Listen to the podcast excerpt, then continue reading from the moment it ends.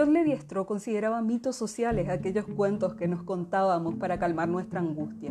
Es que en serio, este mundo nos da cagazo y para eso existen los mitos según Lévi-Strauss.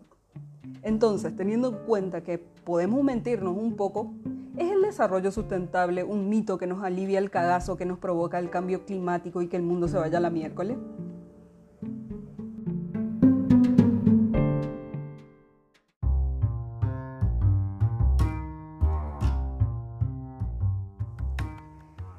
Hola, soy Karen Colmán, arroba Karen Colmán, y te doy la bienvenida a mi podcast donde hablaremos cosas relacionadas con el mundo de la literatura y las ciencias. Sí, ciencias y literatura y todo lo que se cruza en un solo lugar. Hoy sentate conmigo y escúchame, vamos a hablar de que probablemente el desarrollo sustentable también puede ser abordado como un mito.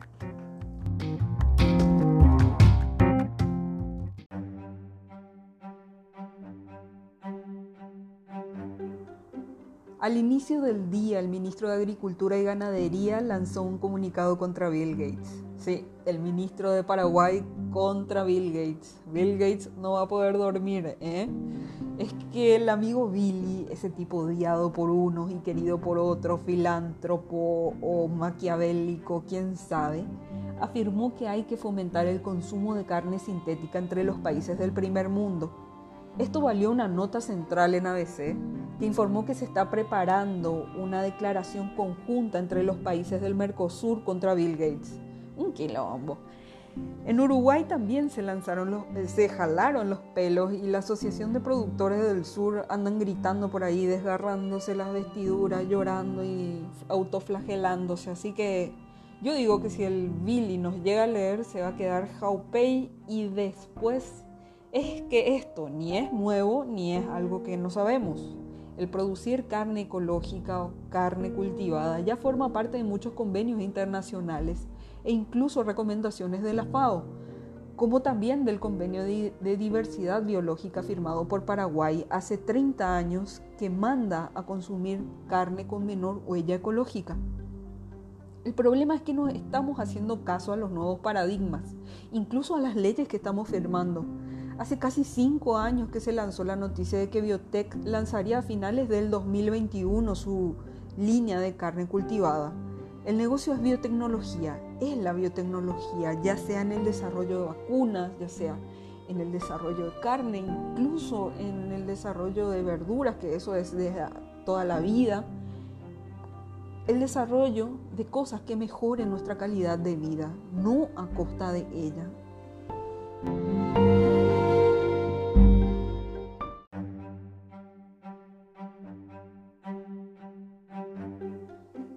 El concepto de desarrollo sustentable empezó con la famosa cumbre de Río.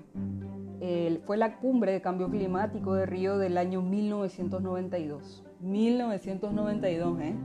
Y creo que desde ese momento, si es que la humanidad quería resolver algo, algo, empezó buscando mal. La fórmula no es mágica, pero todos los gobiernos la repiten, desarrollo sustentable, desarrollo sustentable. ¿Por qué? Porque nos hace sentir que estamos haciendo algo, nos hace sentir mejor, ¿no? Nos tranquiliza porque nos hace pensar que en algún momento la, la solución, el mito, llegará y solo debemos esperar.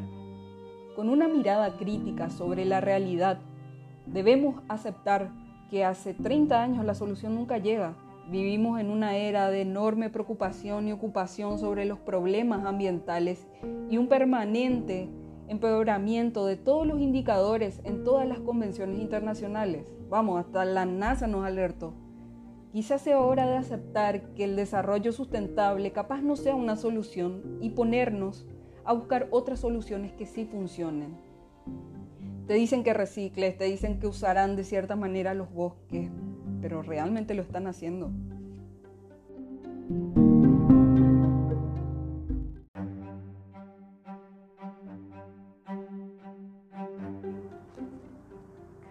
La mejor política ambiental no es la que corre detrás de los impactos dañinos, sino la que los evita. Y es eso lo que plantea la producción de carne cultivada. Evitar emisiones de gases de efecto invernadero, el desarrollo sustentable y toda la propaganda esa de comenzar el cambio desde nosotros hace que abunde la ausencia de políticas de Estado y también faltan ejemplos institucionales. O sea, lo que están haciendo es permitir, no eh, regular. Miren, no digo que no hay que ser ecológicos. En matemáticas hay algo llamado condición necesaria pero no suficiente. Nos enseñaron un montón de cosas que están bien, pero que no son suficientes. Y me, animo a decir incluso que ni siquiera aportan mucho. Somos veganos, somos ambientalmente conscientes, tiramos basura en el basurero, reciclamos, la clasificamos, usamos bicicletas y transportes limpios. En Francia la gente solo usa sus vehículos individuales para viajes largos. Entonces, ¿por qué carajo seguimos todos igual? La cosa fue de mal en peor y ningún país puede decir lo contrario. ¿Sabes por qué? Porque no es nuestra culpa. Al menos no enteramente y ni siquiera en gran parte. Nos enseñaron que esto es como una suma algebraica de conciencias y que cada uno haciendo su parte salva al mundo y, y no, no, no, no viejo, no, no es así.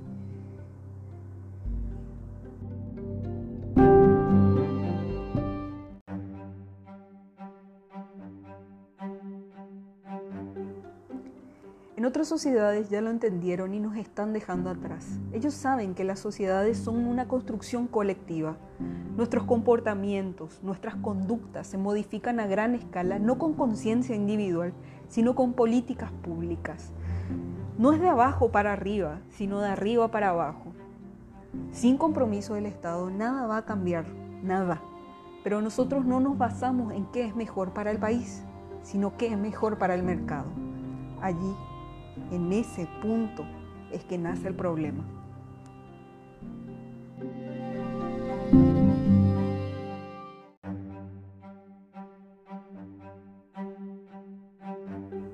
El desarrollo de tecnología es progreso, la ciencia es progreso, la medicina es progreso, la comodidad es progreso, pero vivimos cada día más incómodos con raudales, incendios y enfermedades.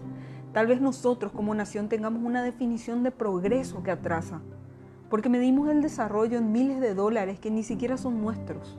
O sea, le llamamos desarrollo a producir 14 millones de vacas en un país de 7 millones de habitantes. Le llamamos desarrollo el tener empresas de curtiembre en nuestros lagos. Le llamamos desarrollo plantar con una sola especie, la soja, el 75% del territorio cultivable que ocupan nuestros bosques. ¿Cómo es eso desarrollo sustentable, porque esto responde a las demandas del mercado, no a que cuidamos algo. El problema es que la sociedad es una construcción colectiva y en las construcciones colectivas los comportamientos y las conductas de las construcciones se desarrollan no solo educando, sino con leyes. Y las leyes que son el umbral entre lo bueno y lo malo en una sociedad si quisieran construir una sociedad armoniosa con la naturaleza, deberían seguir las cuatro leyes de la ecología de Barry, de.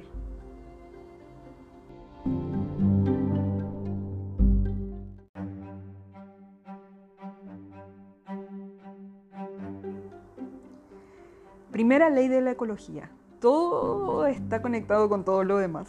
A un estímulo le corresponde un efecto. Si se promueve una política productiva que consiste en tapizar el 75% del Paraguay cultivable con una sola especie, por acción o por omisión, se está diseñando un escenario ambiental futuro.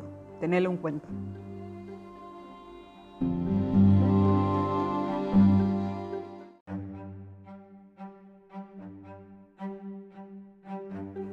Segunda ley de la ecología de Commoner. La naturaleza es más sabia. Lo que la naturaleza no inventó no fue porque no fuera así desde un inicio, es porque la selección se encargó de eliminarlo, porque no funciona, no funciona. Y hay un proceso de miles de millones de años de prueba y error que no podemos ignorar así nomás. La naturaleza no inventó el monocultivo sencillamente porque no funciona. De hecho, todo el universo tiende a, a complejizarse la naturaleza no es abundante, es diversa. Los ecosistemas tienden a, lo que se llama entropía, como todo el universo. ¿Esto qué quiere decir? Que tienden a desagregarse y hacerse mucho más complejos, como una cosa del ego que, que tiene varias partes, varias partes, varias partes, varias partes, y cada parte forma un todo. Bueno, esto quiere decir complejidad o entropía. Entonces, la naturaleza tiende a eso, a la diversidad, a la complejidad, no al crecimiento volumétrico que pide el mercado.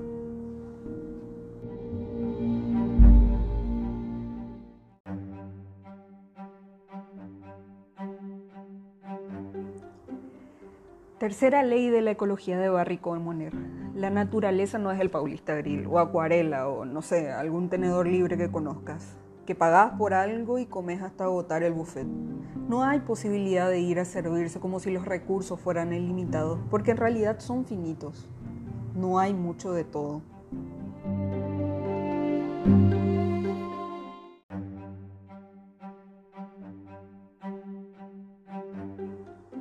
Cuarta ley de Comoner. No free lunch, no hay almuerzo gratis en español. Todo va a parar a alguna parte. En la naturaleza no existe el concepto de afuera. No se puede sacar a la basura afuera porque afuera es un bosque, un río, no sé, debajo de la tierra. La naturaleza funciona con ciclos de materia y energía. El residuo, la basura, es un concepto humano, no natural, porque no forma parte de un ciclo.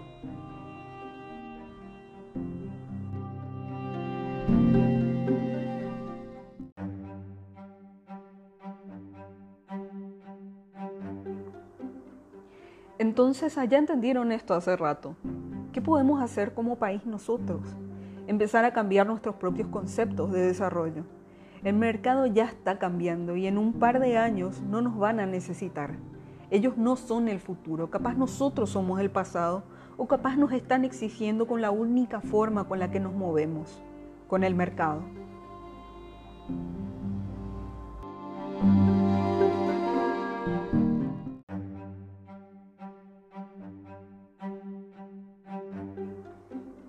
Te pareció el podcast?